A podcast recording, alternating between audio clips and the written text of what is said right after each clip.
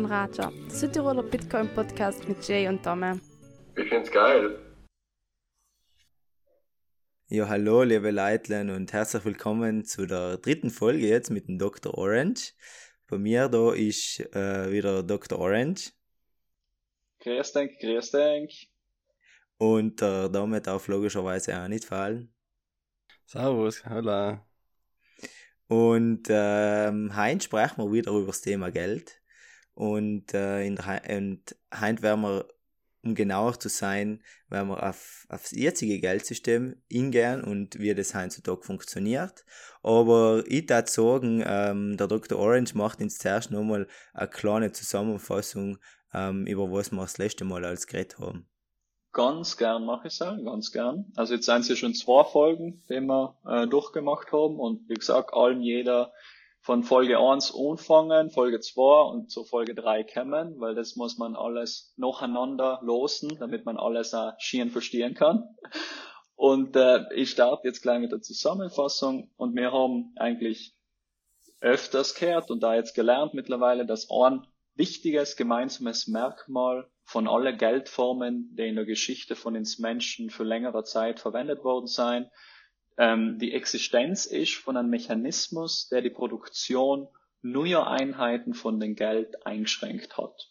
Und das vor allem, um die Wertspeichereigenschaften von der jeweiligen Geldform nicht zu brechen. Gleichzeitig haben wir Menschen es aber allem wieder geschafft, den Mechanismus auszutricksen, Entweder durch unseren technologischen Fortschritt, also da können wir an Muscheln, Perlen oder an Salz denken, die was als Geld auch eingesetzt worden sein, von denen wir aber den Bestand drastisch erhöhen gekannt haben, genau eben durch unsere Technologie oder durch zentrale Entscheidung von Leid an der Macht, die eigentlich allem undemokratisch äh, durchgeführt worden sein, um Dinge zu finanzieren, die man nicht gleich so einfach mit Steuereinnahmen finanzieren gekannt hat. Also der Mechanismus ist dann einmal gebrochen worden und ja, unter anderem auch um Kriege zu finanzieren. Denkt man da zum Beispiel an die Entwertung von Goldmünzen, ähm, zum Beispiel im Römischen Reich und die Ausgabe auch von mehreren Banknoten, die nicht goldgedeckt worden waren, um einen ersten und den zweiten Weltkrieg äh, zu finanzieren. Und mit ganz harten Worten haben wir das das letzte Mal auch als Betrug dargestellt, weil schlussendlich war und ist, ist Geld nichts anderes als Anspruch auf Energie und Zeit von einer anderen Person. Und wenn man den Mechanismus austrickst und demzufolge die Möglichkeit hat, mehr Geldeinheiten zu machen, entwertet man auch mit der Zeit gleichzeitig die Geldeinheiten, die schon auf dem Markt sein, und man entwertet somit auch die geleistete Arbeit von den Leuten, die ähm, ihre Energie und Lebenszeit in den Geld sozusagen speichern. Und tatsächlich befinden wir uns seit 52 Jahren in einer komplett einmaliger Phase der ganzen Menschheitsgeschichte, in der wir den Mechanismus global ausgetrickst haben. Und mit mir meine ich da primär die USA, wie wir in der letzten Folge gelernt haben, sich noch ein Bretton Woods Abkommen krass verschuldet haben für Infrastrukturprojekte, aber auch vor allem Kriege, unter anderem im Vietnamkrieg. Und im August 1971 mit dem sogenannten Nixon-Schock ist der Goldstandard gebrochen worden. Und seitdem ist der US-Dollar äh, nimmer mit Gold gedeckt und somit alle anderen Währungen auch nimmer. Und man bezeichnet unser jetziges Geld als Fiat-Geld, vom Lateinischen es werde Geld. Und das heißt, Geld ist seit 1971 nimmer an etwas Physikalischen gebunden, wie zum Beispiel ein Rohstoff, sondern wir können prinzipiell so viel Anspruch auf Energie, Zeit, Ressourcen machen, also Geld machen, wie wir Menschen für richtig halten. Ja, das ist die mhm. Zusammenfassung. Mhm. Ja, das klingt schon mal gut. Ähm, na ist jetzt da meine Frage gleich, du hast ja das Fiat-Geld angesprochen und dass wir im Prinzip das heutzutage verwenden. Na, der Euro ist eine Fiat-Währung. Mhm. Ähm, aber welche Formen von Geld haben wir noch eigentlich in der heutigen Zeit jetzt, in ja. dem System sozusagen? Ja, Ja, das ist eigentlich eine wichtige Frage, weil wir haben gelernt, dass es unterschiedliche Formen gibt von Sternen, von Perlen und so weiter.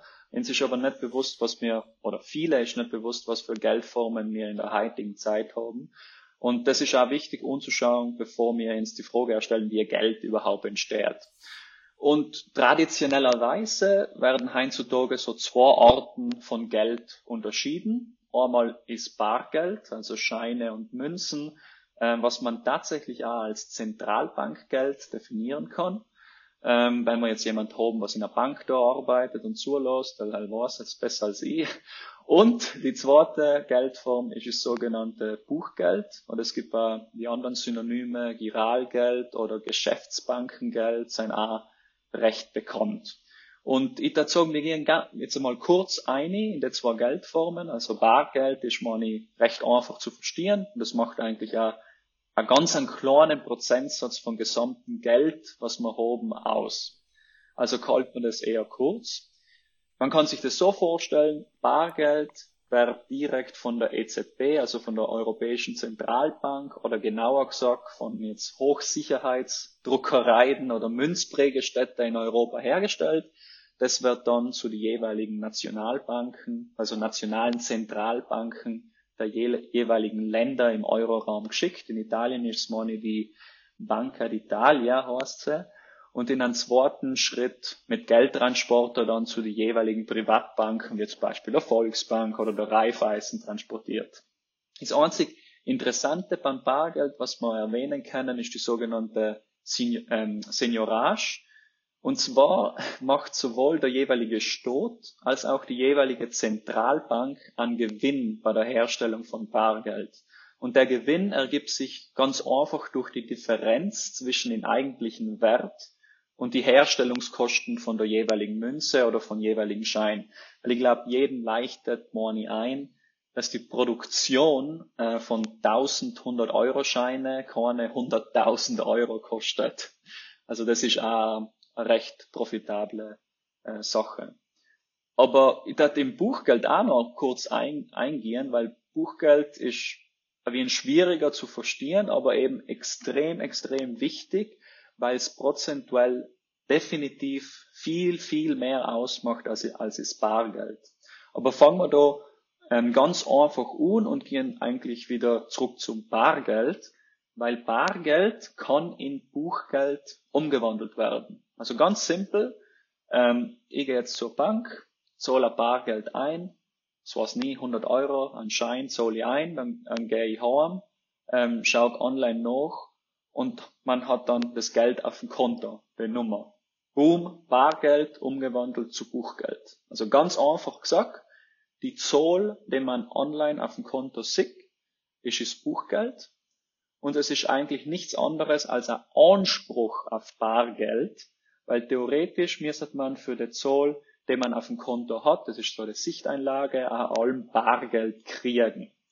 Ich sag da aber auch ganz gezielt theoretisch, weil wenn viele Leute aus irgendeinem Grund Panik haben und es zu einem sogenannten Bankrun kommt, das heißt viele Leute wollen ihr Bargeld auf einmal holen, muss man halt schauen, dass man einer von den Ersten ist bei der Bank, bevor es halt zu, zu ja, bevor es zu, zu viele Leute dienen wir privilegierten Menschen können uns das vielleicht nicht einmal vorstellen, aber es gibt zig Länder, wo das immer wieder passiert, wo äh, Leute einfach einen Bankrun machen und sich das Bargeld holen und dann die Banken einfach zumachen. Und äh, in der USA beim Lehman Crash in 2008 war es eigentlich auch ganz äh, knappe Geschichte, äh, dass es nicht zu einem Bankrun gekommen ist. Und in solchen Fällen gibt es halt das Problem, weil wie ich schon davor gesagt habe, es gibt viel, viel, viel mehr Buchgeld als Bargeld. Es gibt manche Schätzungen, die von circa drei Prozent Bargeld ausgehen weltweit oder sowas. Das heißt eigentlich gleichzeitig, dass die Zoll auf unserem Konto nicht einmal mehr mit Bargeld gedeckt ist. Und jetzt mit dem gesammelten Wissen von den letzten Folgen können wir mal kurz überlegen, wie interessant das eigentlich ist, weil wir sind von sehr physikalischen Sachen wie Sterne, zu Muscheln, zu Salz, zu Edelmetalle, zu goldgedeckte Papierscheine, zu ungedeckte Papierscheine, zu einer Nummer von Bildschirm, der von gar nichts mehr gedeckt ist, sozusagen. Aber wir wissen jetzt, dass die wichtigste Frage jetzt nicht die Geldform ist, sondern die wichtigste Frage fürs Überleben von einer Geldform ist die Frage, wie einfach ist die Geldform, also die Nummer auf einem Bildschirm überhaupt zu machen oder zu vergrößern? Das ist die wichtigste Frage. Mhm, mhm.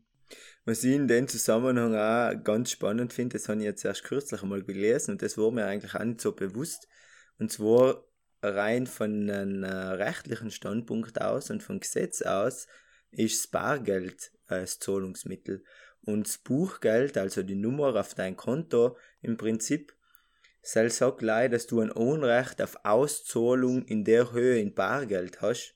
Ja. Ähm, und selbst finde ich eigentlich auch einen ganz einen interessanten Gedanke, dass das Geld, das müssen wir in China herschicken, übers Konto oder äh, wenn ich eine Überweisung auf dein Konto mache, auf deiner IBAN-Adresse, nachher ähm, verschiebe ich eigentlich das Unrecht auf Auszahlung über einen gewissen äh, ja, Euro-Wert an dir, aber ähm, es ist eigentlich nie das gesetzliche Zahlungsmittel im Spiel in dem Sinn, oder? Kann man das so sagen? Ja, also wie gesagt, das, was ich gelesen habe als Laie, der sich da versucht, einzulesen und die Sachen wenig zu verstehen und zu hinterfragen, ähm, habe ich das auch so gesehen, dass das gesetzliche Zahlungsmittel eigentlich Bargeld ist und äh, Buchgeld, wie du richtig sagst, äh, ein Anspruch ja, auf Bargeld, auf Bargeld ist. Ja, definitiv. Ja. Ja, du hast ja gesagt, dass, dass es nicht annähernd so viel eigentlich Bargeld gibt, wie wir jetzt online eigentlich Geld haben. Genau, ja. Ähm, und die Leute können sich sagen, ja, was, was, was soll jetzt gerade passieren eigentlich, dass ich auf die Bank gehe und mein Geld will. Ich habe sie online, also das habe ich ja allem da. Aber wenn jetzt zum Beispiel so etwas passiert, wie jetzt an der Corona-Krise, glaube ich, mhm. da sind schon ein paar Leute, viele Leute haben sich gedacht, scheiße, was ich jetzt? Mal ein bisschen Geld da weil ist allem, allem gut und das kann halt allem wieder irgendwas passieren. Also ja. ich finde das schon eigentlich eine reelle, reelle Gefahr und man sieht auch, so wie es im Kryptomarkt allerweil zugeht, dass das sehr, sehr schnell gehen kann. Aber vielleicht ist halt nochmal auf, der Kryptomarkt auf Steroiden ist. Ja. Die, die Sache ist, weißt, die, die Bank, die Bank gibt dir auch dann noch zusätzlich so ein wenig Vertrauen und sagt dir, ja, du, bei uns hast du eine Einlagensicherung von 100.000 Euro. Also das, ich glaube, in Italien ist das auch so. Es gibt eine Einlagensicherung, dass ähm, wenn jetzt die Bank äh, bankrott gehen darf, dann hast du, wenn du 100.000 Euro auf Konto hast, ist es versichert. Was soll heißt? Vom Staat, oder? Im Prinzip, oder? Ja, genau. Wenn es halt, genau, vom staatlich versichert, das heißt, irgendwoher kommt's ja auch. Aber ich glaube, ich glaube, heint wird's noch interessant, wollen wir an mehr einigen, woher das Geld eigentlich kommt. Aber die Bank schafft ja. das Vertrauen auch noch zusätzlich, indem sie dir sagen, schau, du hast eine Einlagenversicherung von ähm, 100.000 ähm, Euro oder was auch immer. Ich glaube, in den USA ist es ein bisschen mehr. Ähm, aber Bankruns, wie gesagt, wir können uns das nicht vorstellen, weil wir in der privilegierten Welt leben. Es gibt so viele, in, in ärmere Länder gibt es extrem viele Bankruns, wo sie von einem Tag auf den anderen entscheiden, okay, jetzt entwertet man das Geld 90 Prozent, zum Beispiel, glaube gestern oder heute in Libanon haben sie ähm, einfach ihr Geld entwertet 90 Prozent, ähm, weil sie es zu einem Kurs wieder mit dem Dollar irgendwie koppeln wollen oder sowas.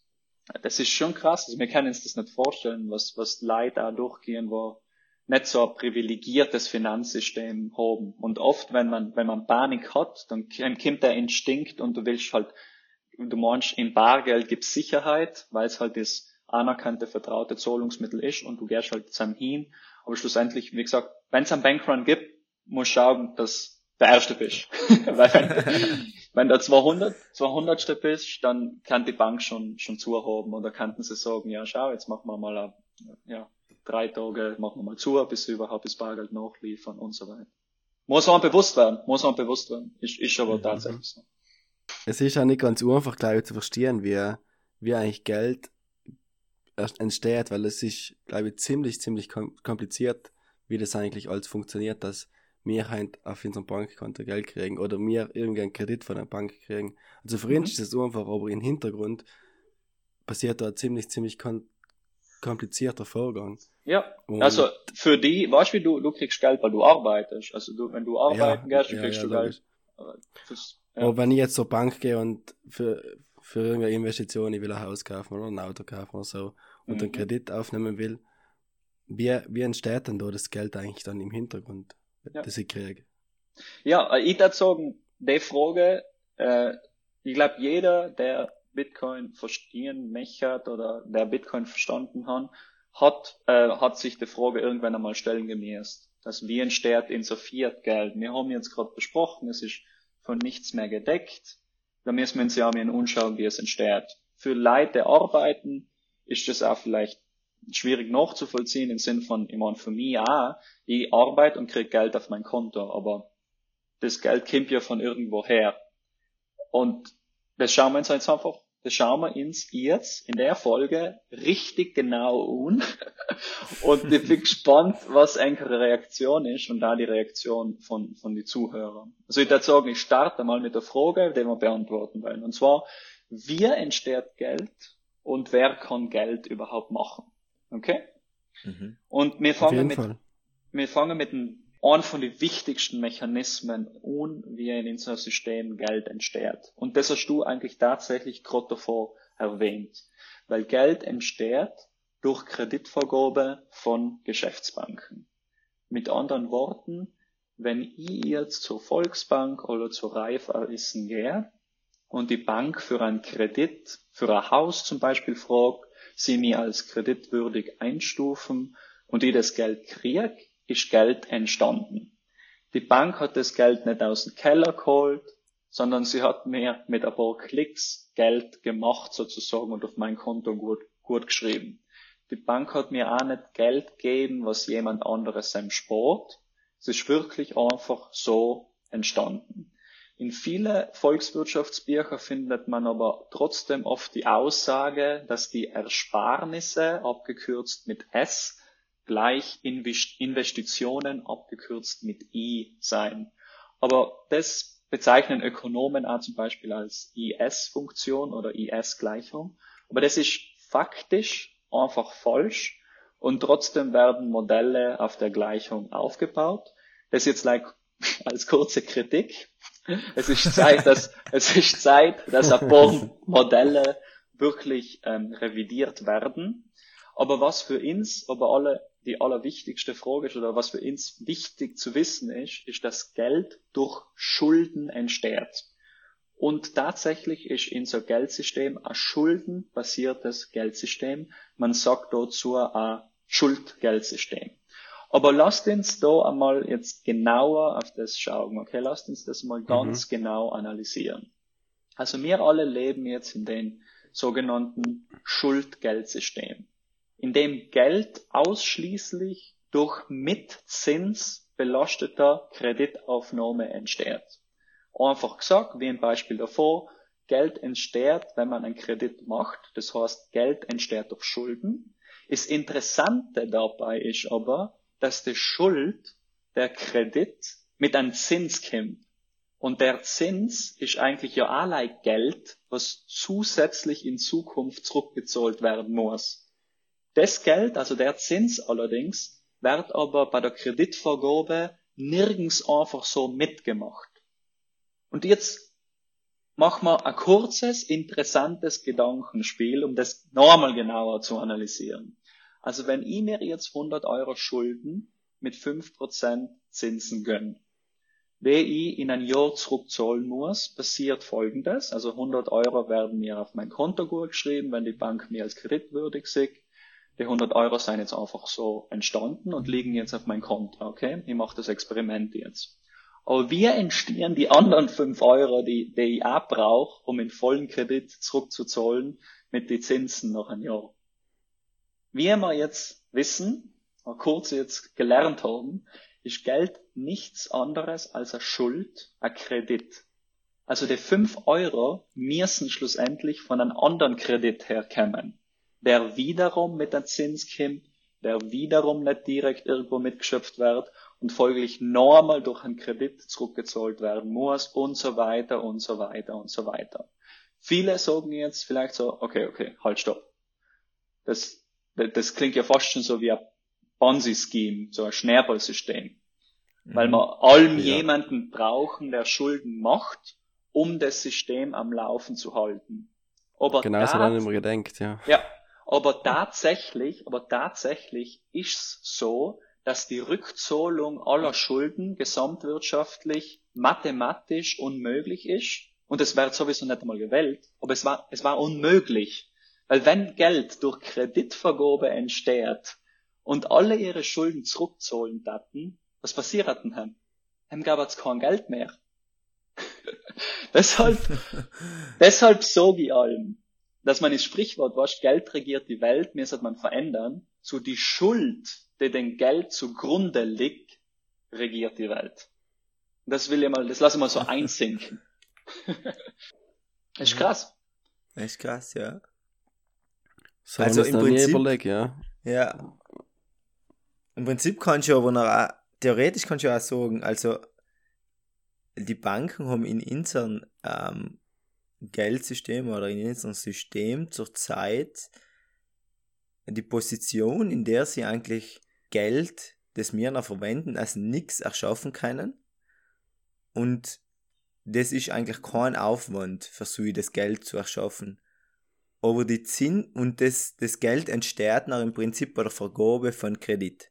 Wenn ich einen Kredit Genau. zurückzahle, muss die Bank aber im Prinzip das Geld, was ich zurückzahle, also das Darlehen, wie du gesagt hast, die 100 Euro vorher, muss Ja. die Geld, äh, muss die Bank nachher auch wieder zurückzahlen sozusagen. Aber in Zins kann sie behalten auf etwas, was sie, wo sie keinen Aufwand gehabt hat, das zu erzeugen, oder? Kann man das, das so irgendwie? Die Sache ist, die, wenn du Geld dann zurückzahlst, dann wird's zerstört. Also wenn du in die, die Schuld begleichst, dann wird's zerstört. Aber die, die schwierige Sache ist, dass bei der Kreditvergabe auch ein Zins mit dabei ist. Und der Zins wird nicht irgendwie einfach so geschöpft. Hell ist das Problem.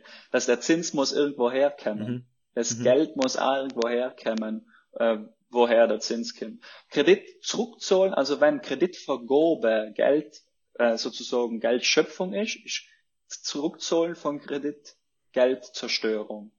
Das ist auch wichtig zu erwähnen, das ist ein guter Punkt. Weil für uns, weißt, für uns äh, Leute, die für ein Haus zum Beispiel einen Kredit aufnehmen und das zurückzahlen, ähm, ist das auch selbstverständlich, dass wir einen Kredit zurückzahlen müssen. Aber wir werden sehen, wir werden da noch vielleicht noch mal im Detail eingehen, äh, dass es äh, für nicht alle selbstverständlich ist, einen Kredit äh, zurückzuzahlen. Aber wie du auch sagst, das ist ein Mechanismus, der muss sehr gut kontrolliert werden, okay? Es muss Regeln geben äh, für die Banken, äh, damit man das auch nicht ausnutzt. Und es gibt tatsächlich Regeln. Und ich glaube, wenn es will, kann man da nochmal mehr in Detail einigen, bei die Regeln. Aber es geht leider darum, na, es geht leider darum, nochmal einen Punkt zu machen. Also ähm, Geld ist prinzipiell Schuld. Ist wichtig, das muss sitzen bleiben.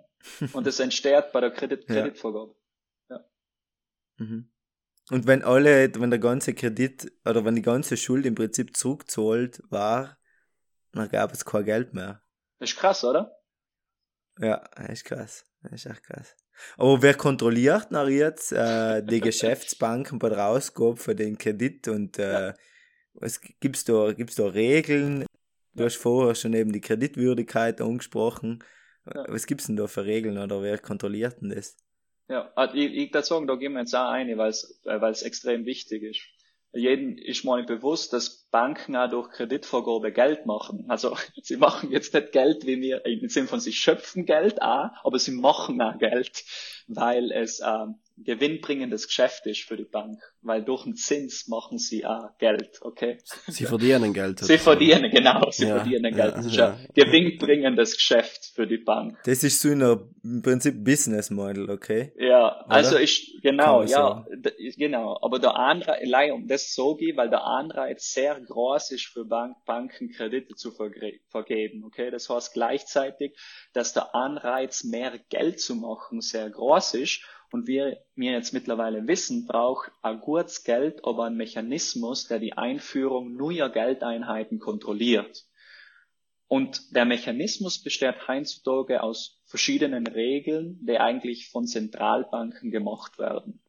Und jedem muss übrigens auch bewusst werden, dass die Regeln nicht in a demokratisch legitimierter öffentlicher Hand sein, weil die Chefitäten von den Zentralbanken, die sogenannten Währungshüter, auch nicht von Volk gewählt werden. Und leider zum Ornomen zu erwähnen, die Christine Lagarde soll hat jeden was sagen, weil sie ist zurzeit die Präsidentin von der Europäischen Zentralbank und macht die Regeln, die den Mechanismus sozusagen definieren, wie leicht es ist, mehr Geld zu machen, mehr Kredite zu schöpfen. Und als kleiner Fun Fact nebenher, sie ist eigentlich vorbestraft, weil sie als Ex-Finanzminister von Frankreich Beihilfe zur Veruntreuung öffentlicher Gelder geleistet hat. Aber die Richter in Paris haben damals darauf verzichtet, ihr äh, Geld oder Freiheitsstrafe zu geben und haben das wirklich so begründet, dass sie ähm, ihr aufgrund ihrer Persönlichkeit und ihrem internationalen Ansehen äh, darauf verzichten, ihre Strophe zu geben. Das ist jetzt leicht so als kleiner Exkurs und Seitenhieb, aber ja, man merkt, ich bin da wie ein, ähm, da steckt ja wie eine Wut dahinter bei mir. da, da kann sich jetzt jeder selber seine eigene Meinung Genau, genau. jeder kann sich sagen, genau. Du probierst die Wut ganz schön äh, zu kaschieren, aber man hört echt da schon etwas aus, meiner Meinung nach. Gell?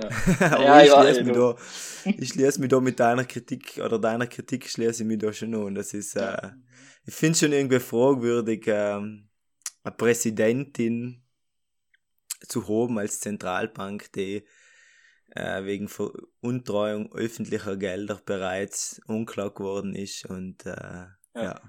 Du hast das, was, weil die Zentralbank halt da sehr, sehr wichtige, genau. sehr, sehr wichtige, ganz genau.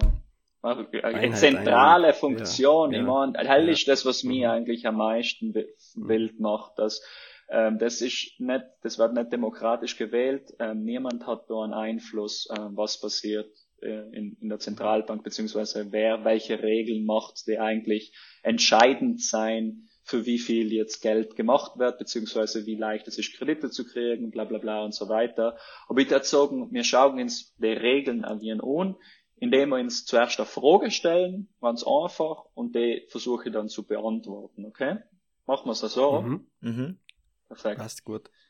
Also die erste Frage, die sich jeder stellt, beziehungsweise der ihren selbst erklären ist, wer kriegt einen Kredit? Also die gleiche Frage war, für wen entsteht Geld? Die, die Tatsache, mhm. dass nicht jeder einfach so einen Kredit kriegt, das heißt, ist, ist selbst erklären, nicht jeder kriegt einfach so einen Kredit.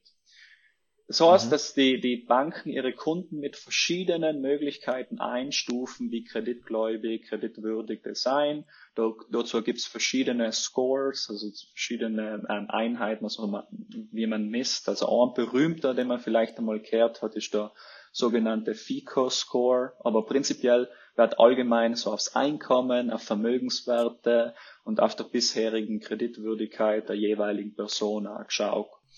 Wichtig Dort zu erwähnen ist, dass man die Überprüfung verschärfen gemäßt hat nach der Finanzkrise in 2008, wo die großen Banken hauptsächlich in der USA krass mit ähm, heißen Mortgage-Backed Securities einfach gesagt Immobilienkredite gezockt haben und schlussendlich seien sie viel zu viel Risiko eingegangen und waren eigentlich der Grund für die Finanzkrise. Ähm, aber weil sie systemrelevant sein, hat man sie gerettet, indem man kurz gesagt die Schulden der die Banken nicht mehr zahlen gekannt haben, mit neuem Geld, also neue Schulden getilgt hat. Aber tatsächlich kann man das als Verschiebung von den Schulden, was der Privatsektor gehabt hat, als äh, die Banken zu öffentliche Schulden, also Staatsverschuldung, die der Bürger trag. Was ziemlich absurd ist, weil die Bürger in der Finanzkrise am meisten betroffen worden seien. Aber äh, aus Fehler hat man hoffentlich gelernt. Anscheinend, ja, es geht so, aber sie haben die die Einstufung ein bisschen verschärft und schauen jetzt besser, welche Kredit, wer kreditwürdig ist, beziehungsweise was die Kredite seien, hin und her und so weiter. Aber jetzt nochmals zurück zur eigentlichen Frage, ähm, bevor wir ähm, zu zweiten kommen, also die, wer kriegt einen Kredit, okay? Also, was jeden einleichtet, nicht jeder, aber die Tatsache, dass es für Leute, die viel haben, leichter ist, einen Kredit zu kriegen, als Leute, die wenig haben, erleichtert da jeden ein. Was aber vielleicht nicht jedem bewusst ist, ist, dass Schulden als normale, normale Person von, von der Mittelschicht etwas anderes sein als Schulden für zum Beispiel ein Unternehmen. Und zwar kennen sich vielleicht viele von den Zuhörern vorstellen, was es heißt, ein Kredit für ein Haus aufzunehmen und ein Leben lang, wirklich ein Leben lang dafür zu buckeln, um die Schulden und die Zinsen zu tilgen. Für Menschen mit viel Wohlstand beziehungsweise große Unternehmen schaut die Situation eben anders aus. Und zwar ist es mittlerweile auch tatsächlich so, dass Finanzierung über Eigenkapital, das heißt Finanzierung für irgendwelche Projekte mit Geld, was man durch Gewinne eine, was durch Gewinne einkommt in Unternehmen, kostspieliger sein als Finanzierung über äh, Fremdkredite, also äh, Kredite bei Bank.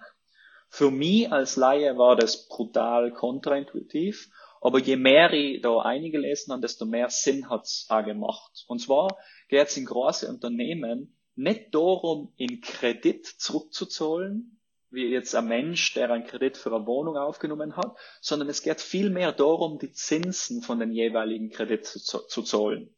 Der eigentliche Kredit, also die eigentliche Schuld, kann auch einfach mit einem nächsten Kredit gezahlt werden. Und was ich krass gefunden habe, ist, dass die Gesetze beziehungsweise ja die Staaten das auch oft fördern, fördern, indem Unternehmen die Zahlungen für die Zinsen von der Steuer absetzen können und so weiter. Um leider ein Beispiel zu nennen, Volkswagen, was jedem ein Begriff ist, Volkswagen, hat 2019 circa 200 Milliarden US-Dollar Schulden gehabt. Die waren so circa gleich viel Schulden wie, wie er Schweden gehabt hat. Und jetzt seien es wahrscheinlich auch mehr. Ein wichtiger Punkt. Also es geht viel mehr darum, in Zins äh, zurückzuzahlen, damit man jetzt nicht ähm, ja, als bankrottes Unternehmen dargestellt wird. Ja. Sozusagen das Wichtigste ist einfach für Unternehmen, dass sie, sie müssen eigentlich nicht auf, auf die, auf, auf dem, wie sagt man jetzt nochmal? Also sie dürfen einfach nicht zahlungsunfähig werden genau. Zins. Genau. Ja. Aha. Sie, ist sie müssen live auf die Zinsen schauen und der Rest ist eigentlich egal. Sie müssen live schauen, dass die Ja. Zinsen zurückgezahlt werden können und dass die Helle nicht so hoch werden. Ja. Egal, egal ist, sagen wir so, nicht so wirklich, aber Ja, wenn ich da sage, ja. Volkswagen, Volkswagen, das ist ja Mhm, ein mhm. riesengroßes Unternehmen, hat keine Ahnung, also hat mega viele Schulden. Ich weiß nicht, wie, wie der jetzige Stand ist, aber zwar, äh, Mhm. 2019 circa 200 Milliarden US-Dollar Schulden oder so. Äh, und das, das ist sehr viel für, für ein Unternehmen. Aber ja, das ist, wird auch als normal umgesehen mittlerweile. Ja. Wenn es Ja. wir zur nächsten Frage gehen, wenn es da nichts einzusetzen, oder wenn es nicht äh, andere Fragen gibt. Ähm, das ist ja nicht live für Unternehmen so, sondern Staaten sein ja, ist das ja eigentlich genau das Gleiche. Ja. Wo mal Sto- behaupten, oder?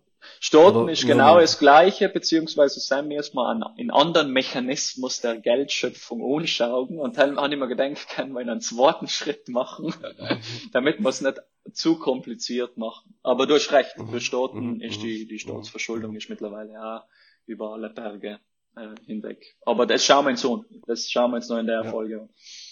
Dann kommen wir zur nächsten Frage. Also jetzt, wie, wie kontrolliert man, dass nicht zu viele Kredit gemacht, zu viele Kredite einfach so gemacht werden? Weil hell ist ja eigentlich der wichtigste Punkt. Jetzt haben wir, jetzt wissen wir, okay, für wen werden Kredite gemacht? Prinzipiell für alle, die kreditwürdig sein. Aber wie, wie kontrolliert man, dass man nicht einfach zu viele Kredite macht? Das heißt, was ist der Mechanismus, der die Produktion neuer Einheiten von Geld einschränkt? Bei der Frage mir sollte man jetzt wirklich für ganz genaue Details, wie zum Beispiel die Mindestreservevorschriften oder die Eigenkapitalsvorschriften zwischen den jeweiligen Banken und auch vor allem Länder unterscheiden. Aber immer gedenkt einfachheitshalber und da, dass jeder es mitnehmen kann nach dem Podcast, kann man wirklich sagen, dass die Kreditvergabe und somit die Geldschöpfung von privaten Banken hauptsächlich durch die Zinspolitik mit dem sogenannten Leitzins von den Zentralbanken wieder kontrolliert wird.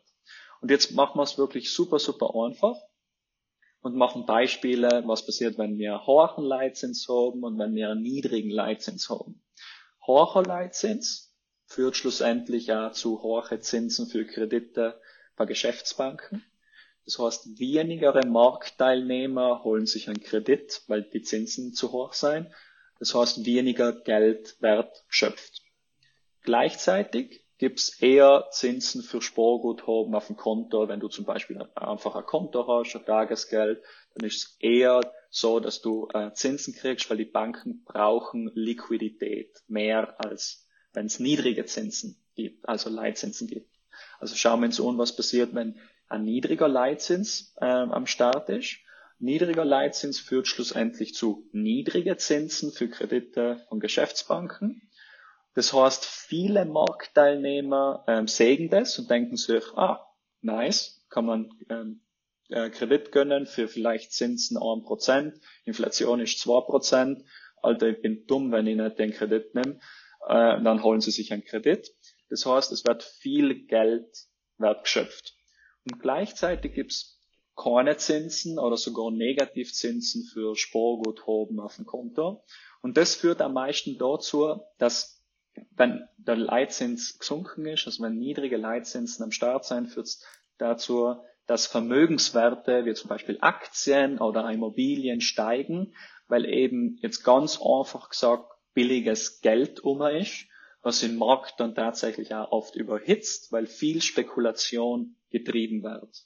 Und meiner Meinung nach befinden wir uns seit längerer Zeit schon in einer Phase, wo die Börse, also der Aktienmarkt und da der Immobilienmarkt von der Realwirtschaft entkoppelt sein.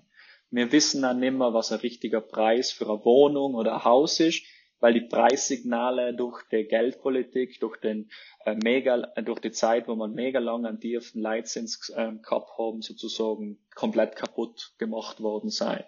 Und der Leitzins von der Europäischen Zentralbank und der Leitzins von der äh, FED, also von der amerikanischen Zentralbank, seien äh, graduell, das kann man nachschauen, nach jeder Krise äh, tiefer und tiefer gesunken. Und zusätzlich hat man auch Quantitative Easing ohne Ende betrieben, um noch mehr Liquidität in einen schon aufgeblasenen Markt einzupumpen. Aber über Quantitative Easing reden wir genau nochmal später, weil hell ist der zweite Mechanismus, wie Geld aus dem Nichts entsteht und das kehrt auch nochmal zurück, was du davor gesagt hast mit äh, Stolzverschuldungen. Und jetzt mache ich ein kurzes Fazit für, für das Kapitel.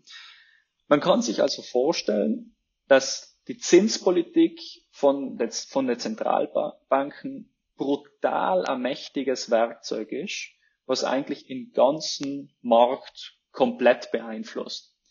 Und das macht auch Sinn, wenn es wisst, jetzt der, das Werkzeug äh, schafft sozusagen die Mechanismen, wie viel Geld und wie viel Geld einfach gemacht werden kann. Aber Zentralbanken behaupten, dass sie das Werkzeug einsetzen, um ihr höchstes Mandat, und zwar die Preisstabilität von Produkten und Dienstleistungen zu garantieren. Mit anderen Worten, der Leitzins wird so umgepasst, dass unser Geld einen stabilen Wert hat. Jetzt wird's aber eben sehr interessant, weil das muss man sich ja wie genauer anschauen. Weil für ein Laien, zum Beispiel wie IWAR, kann Stabilität heißen, dass die Preise stabil bleiben, also vielleicht gleich bleiben. Aber die Definition von stabile Preise für Zentralbanken, wie zum Beispiel auch die äh, Europäische Zentralbank, ist, wenn die Preise zwei, Jahr, äh, zwei Prozent im Jahr steigen. Und wir reden da wieder von die Preise in den fiktiven Warenkorb, wo Immobilien zum Beispiel gar nicht einmal enthalten sein.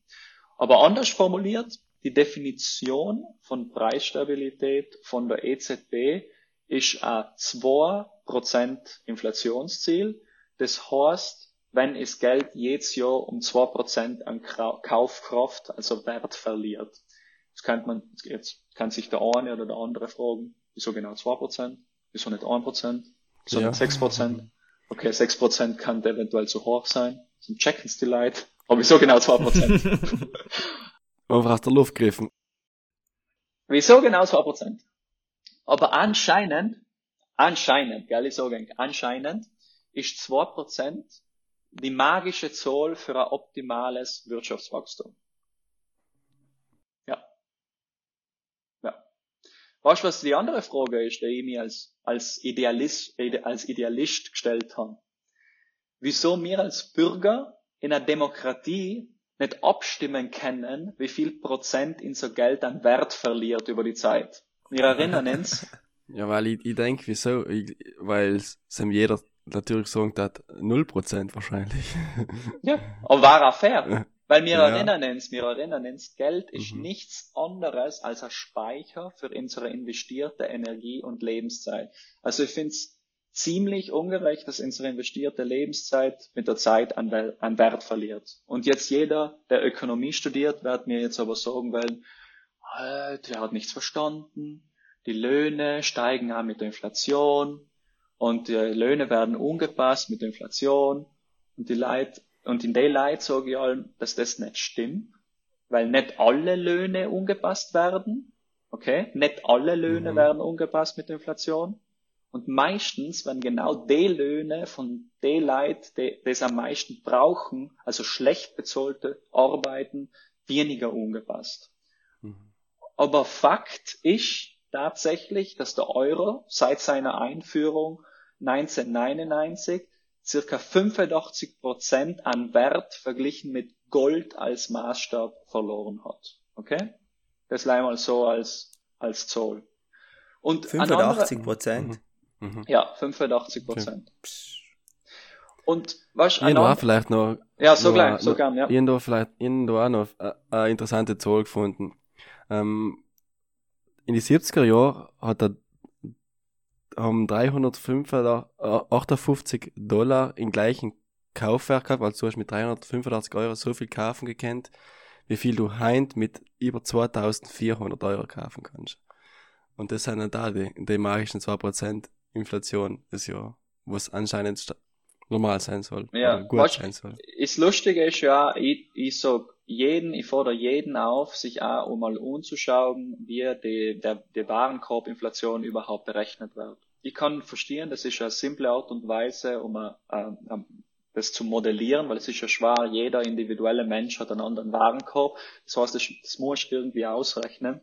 Aber schau euch das einmal an, ähm, weil, wie gesagt, Wohnungen seien zum Beispiel nicht drin, Mietpreise seien schon drin im Warenkorb, aber Wohnungen seien nicht drin. Äh, und es ist ja ein wenig schwierig, das überhaupt zu modellieren, was zwei Prozent in dem Warenkorb sein. Und weil die Geldmengenausweitung äh, wird nicht beachtet. Geldmenge ist, ist keine Definition mehr. Inflation ist eben die Warenkorbinflation. Inflation ist nicht mehr die Geldmengenausweitung. Aber wie gesagt, wa- wahrscheinlich ist das Mhm. gemacht worden, um mathematische Modelle draus zu bauen, um zu versuchen, ähm, das auch irgendwie mathematisch darzulegen. Aber eine andere Frage, die sich wirklich jeder, jeder, jeder stellen soll, ist, wieso Zentralbanken Deflation, also als größtes Problem sehen, was unbedingt bekämpft werden muss. Also jetzt kurz zur Erklärung. Deflation ist das Gegenteil von Inflation. Das heißt, Preise von Güter und Dienstleistungen sinken, was auch heißt, dass das Geld an Kaufkraft, also an Wert zunimmt. Deflation ist aber allerdings komplett natürlich, weil wir Menschen durch unseren erfinderischen Geist, unseren Fortschritt, durch unsere Technologie Sachen effizienter, schneller und somit auch günstiger produzieren können. Ein dauerhafter Anstieg von Preisen hat in einer freien Marktwirtschaft keine, theoretisch, keine logisch, logische Ursache. Also ganz ein vereinfachtes Beispiel. Ich finde das halt extrem wichtig, weil es ist sehr fremd auch für Le- Leute, die ähm, Wirtschaft studieren. Und ist auch gewagte These jetzt von mir und alle werden sagen so, uh, okay, jetzt kommt Peps. Aber ganz ein vereinfachtes Beispiel. Stellt denk zwar konkurrierende Anbieter vor, der ein ähnliches Produkt verkaufen wollen. Es setzt sich der Anbieter durch, der das Produkt mit dem besten Deal anbietet, weil die Kunden werden, wenn sie die Möglichkeit haben, einen besseren Preis auswählen. Das heißt, dass der Anbieter mit einem höheren Preis aus dem Markt verschwindet. Außer, außer er schafft es, so innovativ zu werden, dass er sein Produkt noch effizienter produzieren kann und somit billiger verkaufen kann. Also da, als der andere Anbieter. Und in den einfachen Beispiel sieht man den permanenten Druck auf die Preise. Das ist ein Deflationsdruck auf die Preise durch unsere Innovation und durch unseren technologischen Fortschritt.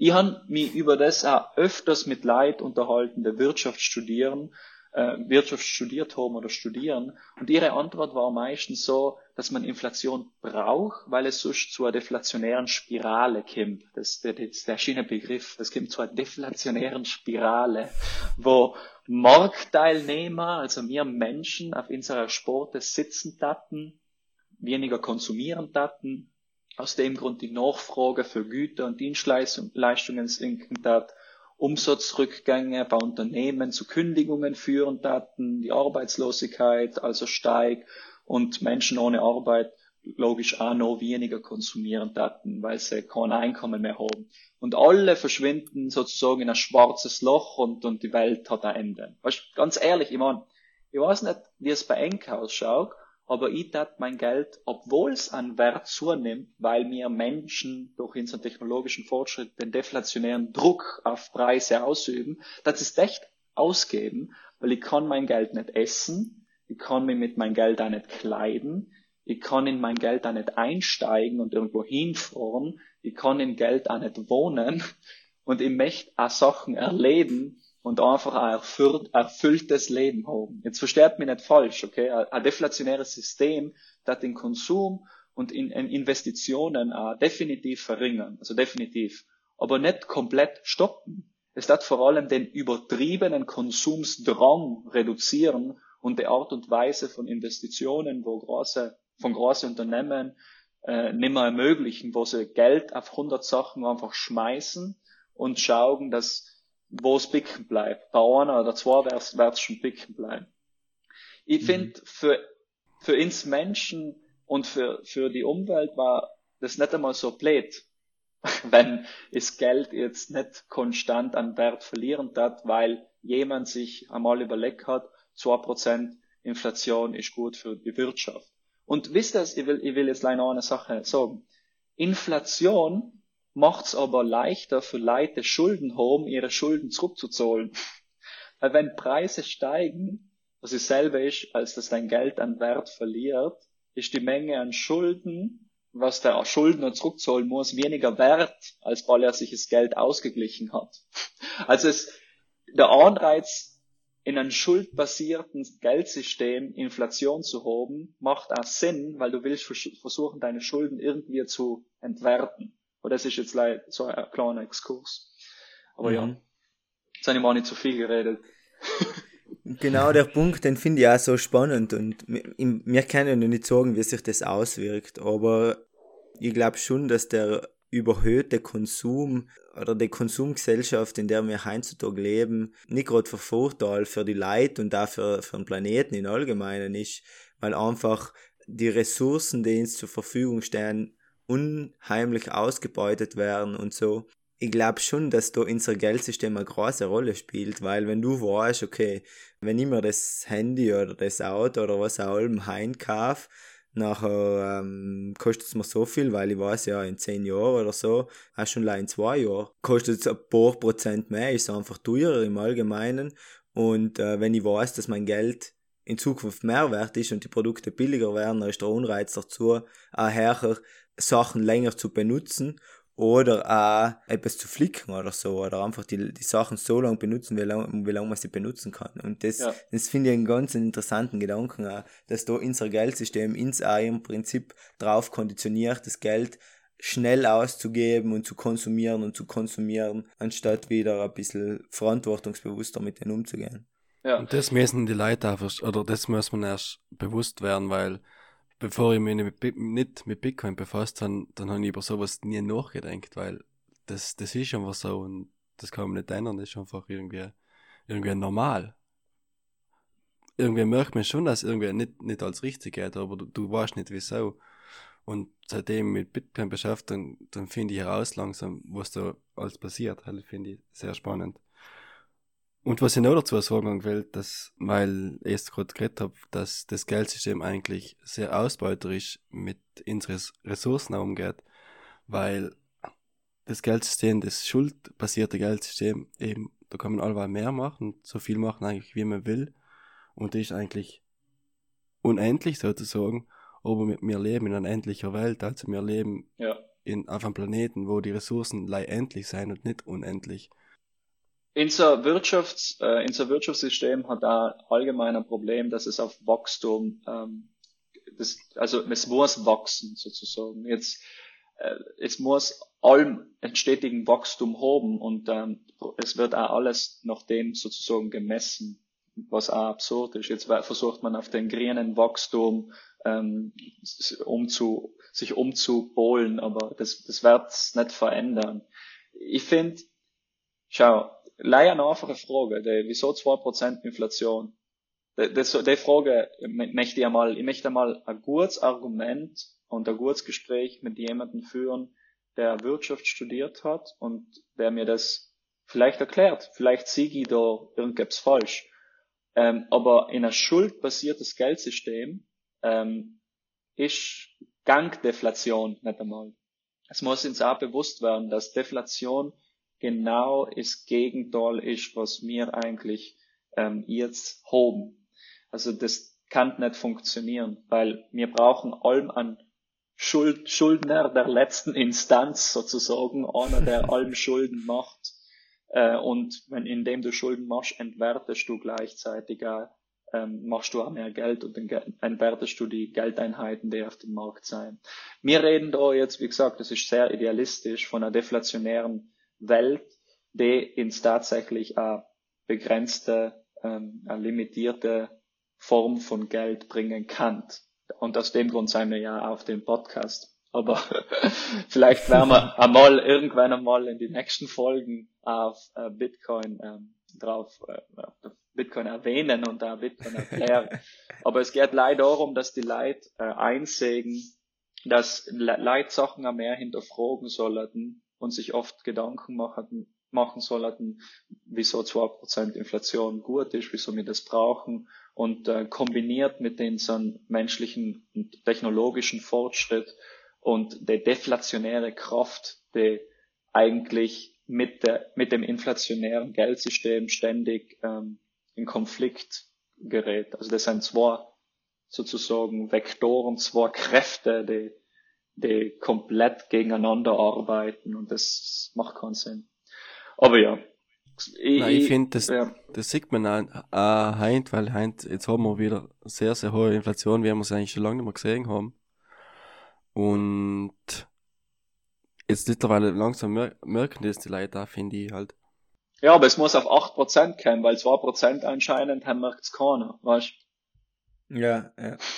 Vielleicht ist das die, das haben sie 2% genau ausgewählt, weil es halt so, äh, so eine Rate ist, in der man gemerkt hat, ja, die Leute wird sie nicht weh und mit dem Simon kann man weg. Vielleicht ist deswegen die 2% äh, gewählt worden.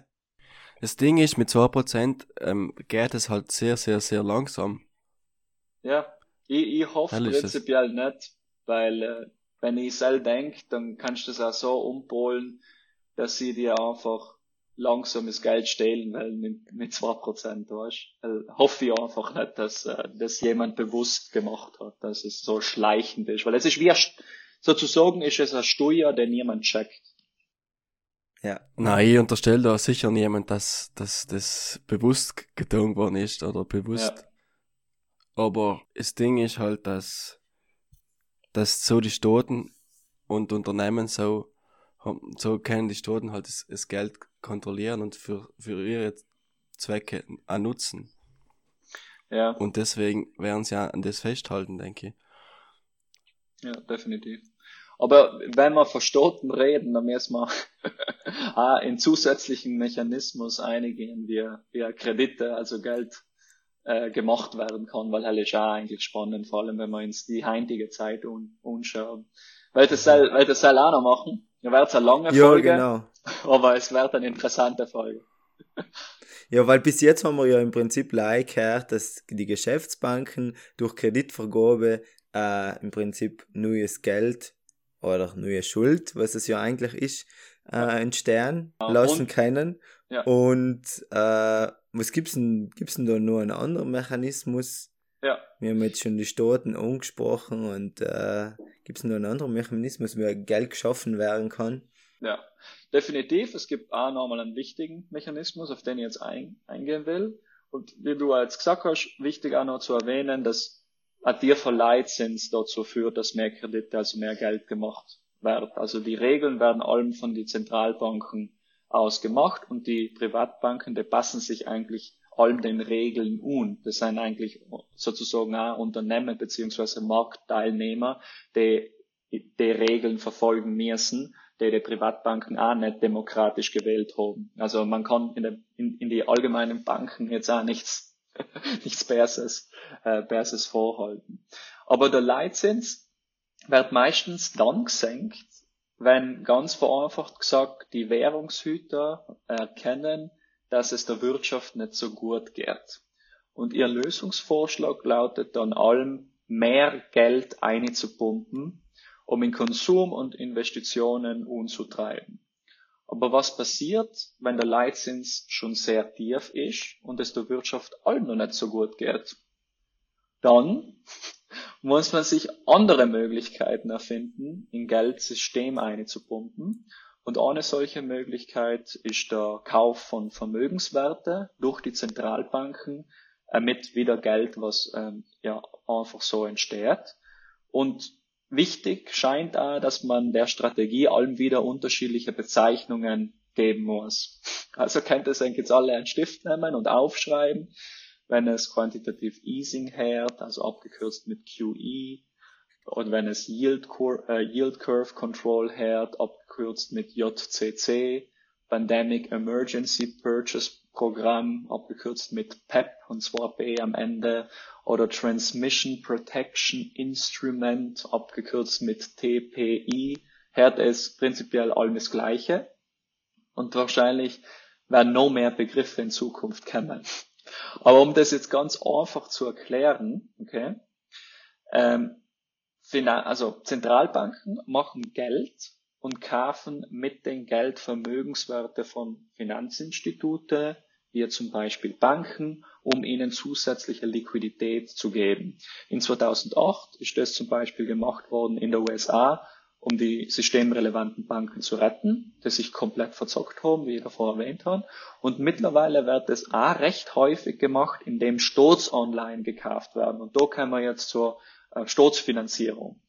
Und wie gesagt, was eigentlich auch tatsächlich sehr kritisch gesehen wird, weil die Aufgabe von der Zentralbank nicht sein soll, den Staat zu finanzieren.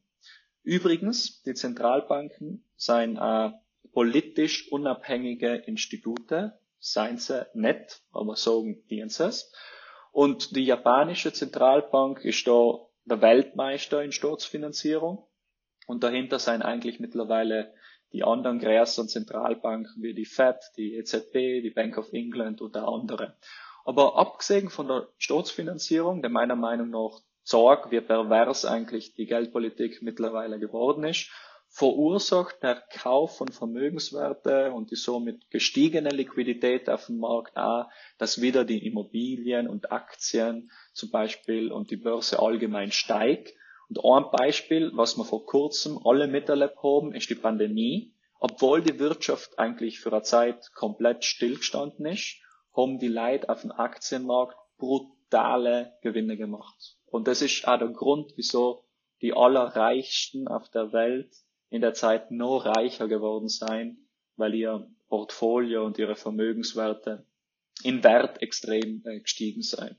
Aber das ist eben der zweite Mechanismus, der auch direkt von Zentralbanken gemacht wird, nicht indem sie die Regeln ändern, also indem sie die, zum Beispiel Leitzins ändern, sondern in, indem sie direkt auch auf den Markt eingreifen und äh, Vermögenswerte aufkaufen und auch ähm, Staatsanleihen an, einkaufen und Staatsanleihen sind nichts anderes als ähm, Schulden. Also das ein Staat gibt eine Staatsanleihe aus ähm, und wenn du sie kaufst, sagt er dir, ja okay, gib das so viel zurück und mit dem Zins. Ja. Und das ist der zweite Mechanismus. Genau, so ist, so ist auch zum Beispiel Griechenland gerettet worden, wenn sie zahlungsunfähig wurden, hat eigentlich auch die Zentralbank. Ja, ich, war ein bisschen komplizierter, ja. Oder? Ja, ja war eigentlich schon, aber schlussendlich ist es auf Sell ausgelaufen, weil die Zentralbank hat eigentlich die Banken in Europa gerettet. aber, ja, ja, genau. aber schlussendlich ja. Wie du ja gesagt hast, Zentralbanken sollen ja eigentlich eine eigene Instanz sein und nicht nicht mit der Politik verwoben sein, aber genau. wie man merkt, ist, ist es ja leider nicht mehr. Sie sagen es auch noch, gell? Also sie sagen auch noch, dass sie äh, neutral sein. Also die, was, das kann man, das kann man halt schon anzweifeln, wenn man, wenn man sieht, wie viele Staatsanleihen sie mittlerweile schon Definitiv. aufgekauft haben und wahrscheinlich noch werden müssen. Definitiv. Ja.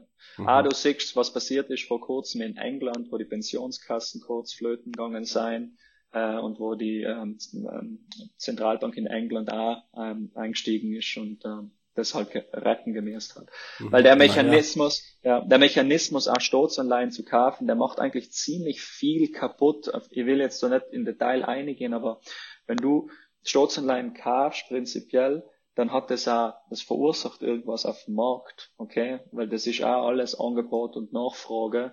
Und da, wenn du zum Beispiel als Mensch in einer Pensionskasse ähm, äh, Staatsanleihen hast, das bewirkt sich dann auch auf die aus, das ist sehr komplexer Natürlich. Mechanismus, den wir jetzt nicht besprechen wollen, aber ja, der Eingriff von Zentralbanken direkt äh, in Staatsfinanzierung, den muss man kritisch äh, betrachten äh, und der wird auch generell kritisch betrachtet. Jetzt nicht gleich von Leuten, die im Bitcoin-Space sein, sondern von vielen äh, Ökonomen, äh, außer die MMT, äh, Modern äh, modern, modern, modern Monetary Theory, der meint, dass man als Staat nie an Bankrott gehen kann, aber ist eine andere Geschichte. Ja. Naja, ich finde halt so werden halt so, so denken, dass die Staaten oder große Unternehmen und so, die was halt systemrelevant sein, die können eigentlich keine falschen Moves machen, sie können nichts Falsches tun, weil wenn sie etwas Falsches tun, dann werden sie sowieso gerettet. Mhm. Also sie kriegen Geld geschenkt oder sie müssen Geld geschenkt kriegen, weil sonst waren so viele Leute arbeitslos, genau. hatten so viele Leute kein Geld. Und mittlerweile ist das halt so brutal groß aufgebläht, eben, dass schon Pensionsfonds, wo auch Millionen Leute ihre, ihres ganzen Ersparnisse drin haben eigentlich, damit ja. sie noch, wenn sie alt sein, Geld kriegen. So etwas ist bankrott gegangen und leider durch, durch die Zentralbank eben gerettet worden ist, weil sonst hat, war das ganze Geld einfach weg und niemand hat etwas gekriegt. Ähm, da merkt man schon, wie, wie, wie groß aufgeblasen es jetzt mittlerweile schon ist. Ja, es ist, wie gesagt, es ist definitiv äh, kritisch zu betrachten und vor allem ist es halt jetzt auch schwierig, weil ähm, man, man darf zu den Leute, was jetzt auch die Regeln machen, es ist schwierig, also wenn du da Verantwortung hast, was, was das denn jetzt auch? Wir seien jetzt bei dem Punkt gekommen, und es ist schwierig, so ein aufgeblasenes System, so Deleveraging zu betreiben, ohne es zum, zum kompletten Kollaps zu bringen. Und ähm, wie gesagt, ich will jetzt da kein, ähm, sag mal, ein Schwarzräder im Sinne von Doomsday äh, Beschwörer, Verschwörer äh, sein, aber es ist allgemein schwierig. Man sieht es auch jetzt, jetzt versucht man den Leitzins zu erhöhen, was auch ein Witz ist, wenn du schaust, wie hoch man ihn jetzt hat. Das ist ja allem noch nichts. Und wie weit man eigentlich noch gehen muss. Aber alle schon mhm. spekulieren, dass das eh nicht möglich ist. Auch vor allem wegen Staatsanleihen und wegen der großen Staatsverschuldung und so weiter und so fort. Ja, es, es wird schwierige Zeit äh, und das ist definitiv spannend, sich das auch näher anzuschauen, weil das Geld, wie gesagt, das betrifft jeden Einzelnen von uns und äh, jeder, der äh, mit Geld Sport was Fiat ist, soll er sich da ein bisschen mehr einlesen, um, um auch sich und seine Familie dann vielleicht ja für die mhm, Zukunft einfach abzusichern. Ja. Mhm. ja. Was ich auch ganz interessant finde, ist, dass Mm, so in der Schule und äh, mir, ich habe ja auch VWL gehabt in, in der Schule, in der ich gegangen bin. Und nachher lernst du halt allem, ja, wir leben irgendwie in Kapitalismus und wir haben äh, die Marktwirtschaft und der, der Preis und der Markt regelt im Prinzip Angebot und Nachfrage für verschiedene Sachen. Aber wenn wir uns jetzt schon einmal das, die, das Geldsystem anschauen, wie das funktioniert, dann haben wir eine zentrale Instanz, die probiert da irgendwie das alles zu regeln und das ist ja eigentlich ganz konträr zu dem, was wir eigentlich oder was uns vorgeben wird, in was für ein System wir leben. Deswegen, mhm. man hört ja auch wieder, vor allem aus dem linken politischen Spektrum, die Kritik an den Kapitalismus und an der freien Marktwirtschaft.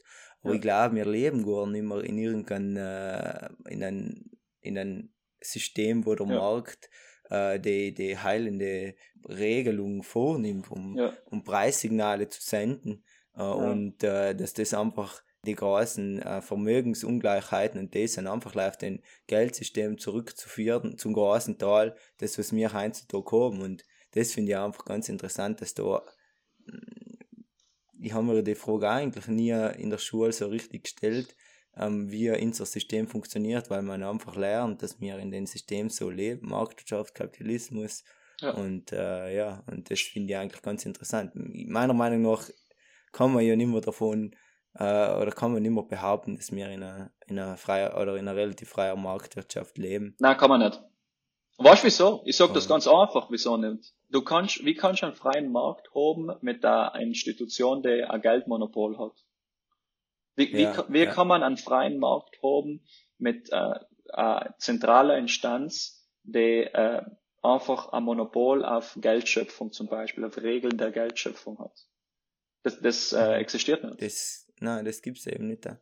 Und deswegen finde ich ja, dass die Diskussion einfach abwegig ist, über den freien Markt zu diskutieren und heutzutage kommt man oft einmal viel wird äh, fast so ein kommunistisches System wieder gepriesen, weil äh, nur mehr Mhm. Kontrolle und nur mehr Überwachung und, und äh, ja, und das wird einfach äh, als Gegenbeispiel zu dem, was wir haben, hergenommen, aber wir haben gar keine, keine freie Marktwirtschaft mehr. Deswegen finde ich die Diskussionen auch manchmal total, die, da diskutiert man einfach ums Problem vorbei. Ja, ich gebe da, schau, ich gebe da brutal recht. Und das ist ja sehr, sehr schlimm, wenn man das sieht, weil die Leute suchen ja alle eine Antwort, weißt Und Sozialismus und Kommunismus, der, der Grundgedanke von Sozialismus, dass man eigentlich ähm, jedem die gleiche Möglichkeit gibt, ist ja auch nicht falsch, weißt? Ich rede jetzt vom Grundgedanke. Aber das System, auf was man dann aufbaut, eine, eine Einheit, die volle Macht gibt, über Preissignale und so zu entscheiden, das zeigt uns die Geschichte, das ist wie jedes Mal gescheitert. Du brauchst Preissignale, du kannst, die, die, die Preissignale sein da zu da auch, ähm, einfach dir Informationen zu geben, wie selten Sachen sein auf dem Planeten. Wenn du äh, die Preissignale manipulierst, dann manipulierst du Sprache, dann manipulierst du Information. Das ist, das ist sehr komplex, die ganze Thematik. Und äh, was logisch ist einfach äh, zu sagen, ja, schau, ich brauche jetzt Hilfe, ich, ich kann jetzt nicht ich, jedes Monat äh, struggle ich brutal, dass ich überhaupt meine Miete zahle, dass ich überhaupt jetzt Essen für meine Kinder auf den Tisch äh, schafft zu holen. Äh, die erste Frage ist, ja, was geht denn ab? Ich brauche Hilfe vom Staat, ich brauche mehr Hilfe vom Staat.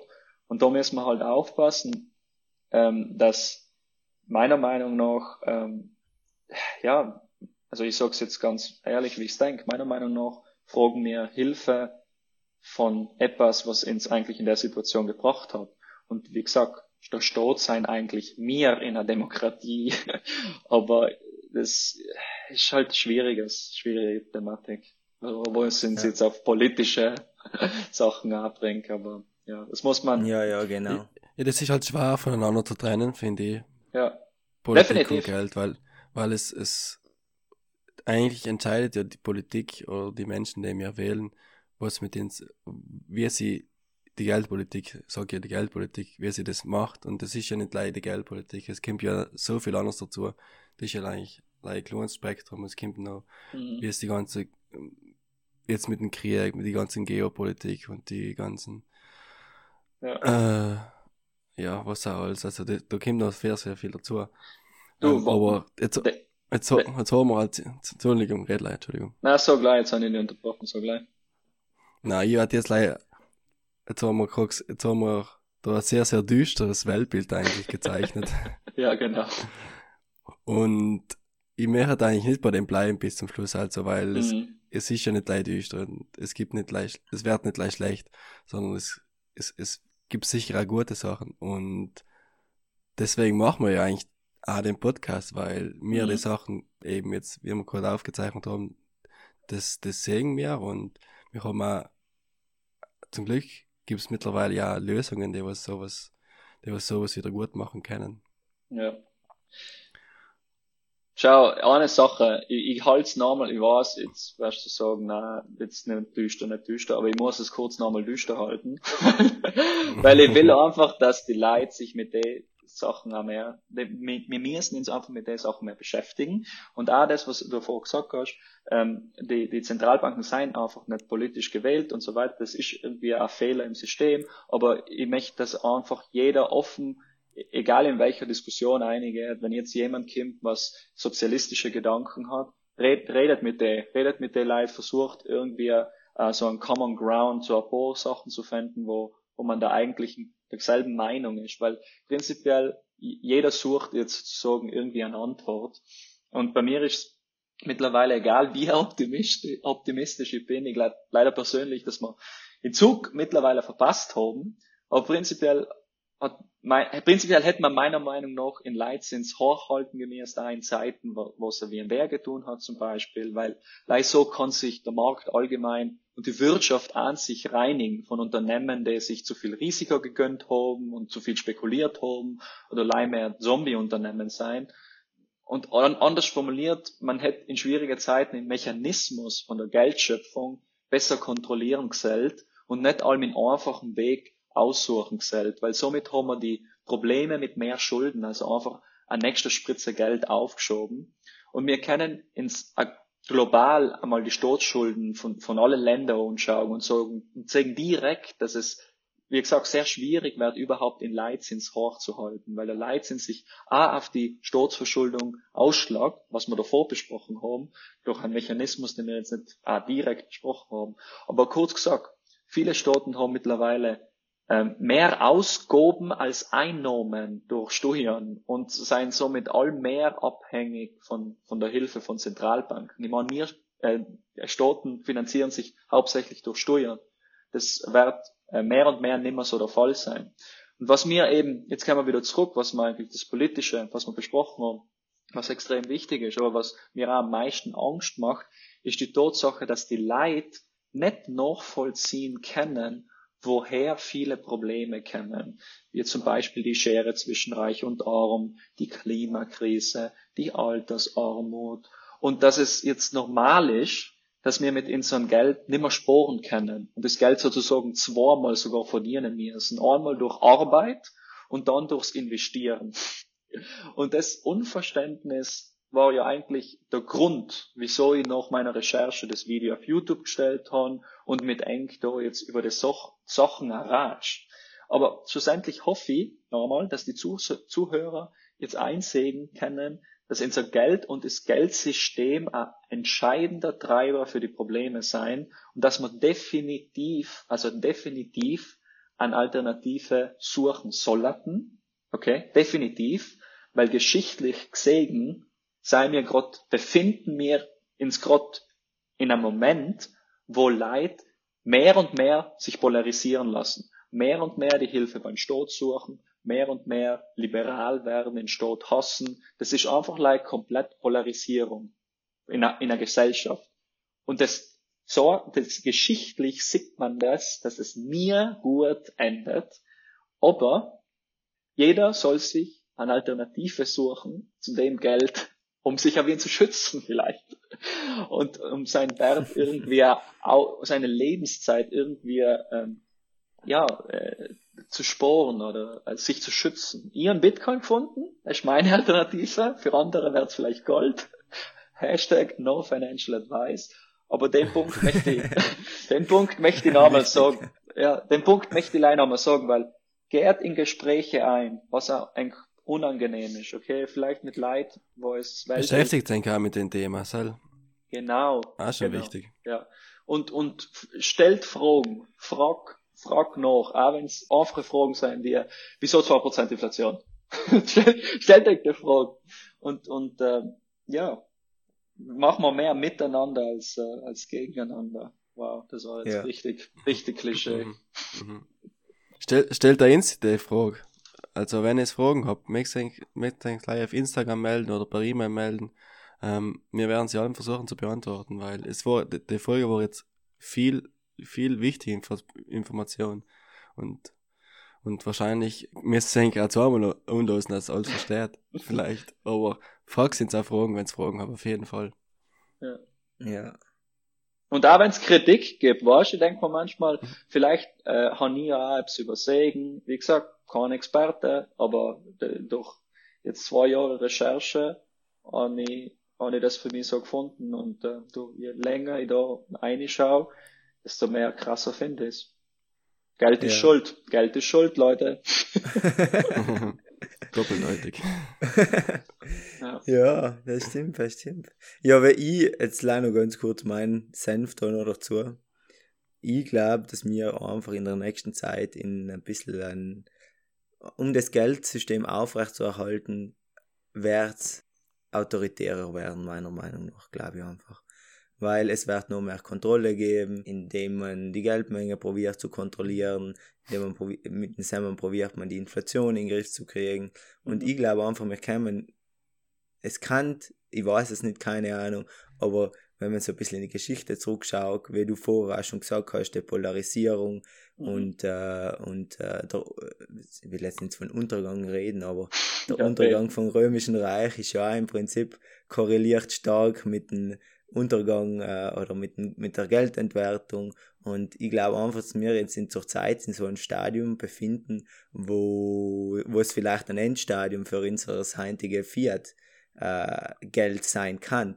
Und Ja. da finde ich es sehr wichtig oder ich bin einfach dankbar, dass es so Sachen wie Bitcoin gibt, weißt dass einfach äh, ganz von die Eigenschaften her, über die äh, wir schon geredet haben in die Folgen davor, ähm, dass es ein System gibt, ähm, das begrenzt ist in einer gewissen Art und Weise, das jedem zugänglich ist, Ja. wo es keine zentrale Instanz gibt, die jetzt mal einen Zins tut oder die Menge tut oder die Menge wieder tut oder die Menge kontrolliert, sondern wo du von Anfang an weißt, das sind die Regeln und nach dem spielt das System, dass das einfach noch gibt und dass das, dass das, dass wir im Prinzip ein, ein System haben mit Bitcoin, das was eine Alternative zum heutigen Geldsystem ist. Ich Ein glaub- demokratisches System vor allem. ja, genau. Vor allem ein demokratisches System. Ja. Und ich finde, ich bin einfach sehr dankbar und es gibt mir einfach Hoffnung. Hoffnung und Zuversicht für die Zukunft, Mhm. dass, dass es das System, dass es ein Alternativsystem gibt. Vielleicht lösen sich die Probleme ein in unserem System, in unserem Geldsystem jetzt in nächster Zeit auf. Ich gehe nicht davon aus. Und deswegen bin ich äh, dankbar, dass wir überhaupt das System Bitcoin, dass das uns zur Verfügung steht als Menschheit und ich bin einfach davon überzeugt, dass die Deflationskraft, die uns die Technologie einfach, die die Technologie mit sich bringt und ein def deflationäres Geld, so wie es Bitcoin ja ist im Prinzip, dass das sehr interessant ist und dass das auch Vorteile mit sich bringen kann in der heutigen Zeit und bin einfach sehr dankbar, dass das gibt und das gibt mir echt einen positiven Ausblick auf die Zukunft, auf unsere Generation und äh, aufs äh, friedliche Mhm. Zusammenleben als, als Menschheit untereinander. ja. Da Nee, kann ich leider vollkommen zustimmen, ja. Ja, ja, also wie gesagt, ähm, mir gibt's auch Hoffnung. Mir gibt's Hoffnung. Ähm, und es ist so ein kleines Licht im Tunnel. Vor allem, wenn man sich mit den Sachen beschäftigt, ist es auch oft sehr schwer, weil man wird richtig auch die Augen gezogen, wenn man die Sachen äh, ähm, erkennt und äh, meint, sie ver verstanden zu haben. Also wie gesagt, ich meine, dass ich es verstanden habe. Ich hoffe, dass mir jemand sagt oft einmal, naja, du hast nichts verstanden und das mich beruhigen. Aber bis jetzt ist es halt noch nie passiert. Ähm, aber es gibt mir, es gibt mir definitiv Hoffnung, ja. Ich eigentlich zu. Mhm. Na gut, dann haben wir jetzt bis zum Schluss der das noch äh, positives Ende gefunden. Da. Ja, die positive Kurve kratzt. ja. Ja, da würde ich sagen, vo- ähm, fassen wir die wichtigsten Punkte, auf die wir hingegangen sind, nochmal kurz zusammen und dann verabschieden wir uns danach. Also, Mhm. wir haben einfach, was ich dazu, oder was mir so wichtig erscheint, was man mitnehmen kann für der Folge, ist einfach zu wissen, dass es zwei verschiedene Geldformen, also unser Geldsystem ist ein Fiat-Geldsystem im Prinzip und darin gibt es zwei, die zwei größten Geldformen sind das Bargeld und das Buchgeld. Und in unserem jetzigen System wird Geld im Prinzip entweder durch Zentralbanken geschaffen, indem sie Staatsanleihen kaufen oder andere Vermögenswerte von Banken kaufen oder bei Kreditvergabe durch äh, Unternehmen. Und wichtig auch noch zu merken, das Ganze wird durch eine zentrale Instanz, durch die EZB kontrolliert, ähm, die probiert mit dem Leitzins, ob es jetzt gut funktioniert oder nicht, halt ist eine andere Diskussion, äh, das ganze System im Prinzip ähm, hauptsächlich mit dem Leitzins in Kontrolle zu halten. Und ja, ich bin froh, dass es Bitcoin gibt als alternatives System, wo ich einfach weiß, was die Regeln sind und dass jeder mitnehmen kann und dass es ein bisschen demokratischer läuft. Und die, dass im Prinzip das Präsidium von der EZB, das aus sechs Leute äh, besteht, dass die sechs Leute über 450 Millionen Leute in Euroraum leben, darüber entscheiden, was mit so einem Geld passiert. Ja. Gut gesagt, gut gesagt. Hat, äh, hat da jemand noch etwas hinzuzufügen? Was ist sonst noch wichtig mitzunehmen aus der Folge? Wenn ich eine Sache hinzufügen kann, ist der Gedanke äh, von Deflation und Inflation. Ich glaube, ähm, viele Leute ähm, können sich das nicht einmal vorstellen. Also viele Leute meinen, für Wirtschaftswachstum oder für den Wirtschaftswachstum brauchst du eine Geldmenge, die sich ausweitet. Das sind alles Konzepte, die man irgendwie so irgendwann einmal mit aufgenommen hat. Aber das ist nicht, das ist nicht wahr. Also du brauchst halt Geld, das sich und, also mehr und mehr unterteilen kann. Aber du brauchst nicht eine Geldmenge, die sich ausweitet, um Wirtschaftswachstum zu haben. Und auch vor allem den, das, der Begriff Wirtschaft, Wirtschaftswachstum ist sehr, sehr kontrovers. Ja, das will ich leider mhm. nochmal sagen. Also Inflation, Deflation, schau besser wie ein Huhn. Und ähm, da ist äh, der The, The Price of Tomorrow, der Preis der Zukunft von Jeff Booth, ein Buch, was ich, glaube ich, auch im letzten Podcast schon empfohlen habe, aber jetzt noch einmal auch empfehlen kann, weil der greift das extrem gut auf und sorgt auch durch Beispiele, dass wir ähm, technischen, die technische Deflation auch tatsächlich noch miterleben, weil die Kraft so stark ist. Wenn ich es kurz vorstellt, wie viel man für ein Gigabyte Speicher USB vor zehn Jahren gezahlt hat, ähm, war extrem viel und, und das ist jetzt fast nichts mehr. Also Leute äh, zahlen echt für ein Gigabyte Speicher, auch wenn es extrem viel war. Ich kann mich auch erinnern, dass ich die Festplatte gekauft hat für, für meine Xbox damals und der hat brutal viel gekostet. Ist nicht so, dass ich jetzt gewartet hätte, keine Ahnung, zehn Jahre und mir dann einen Terabyte Speicher gekauft hat. Weißt, das ist Leute kaufen das, was sie in ersten Grenznutzen sozusagen haben und das, was sie gerade als ähm, ja, wichtig fänden. Man darf die Leute aber nicht zum Konsum zwingen, um ein System einfach so hechzend weiter leben zu machen. Das ist ungesund für uns Menschen, ungesund für den Planeten. Das macht keinen Sinn. Mhm. Also ich finde es auch gut und dann bedanke ich mich bei dir, Dr. Orange, und wir werden uns sicher wieder Danke. mal hören, sehen. Und definitiv. Wünsche euch noch einen, einen schönen Tag, einen schönen Abend und bis zum nächsten Mal. Ja, bis zum nächsten Mal. Tschüss.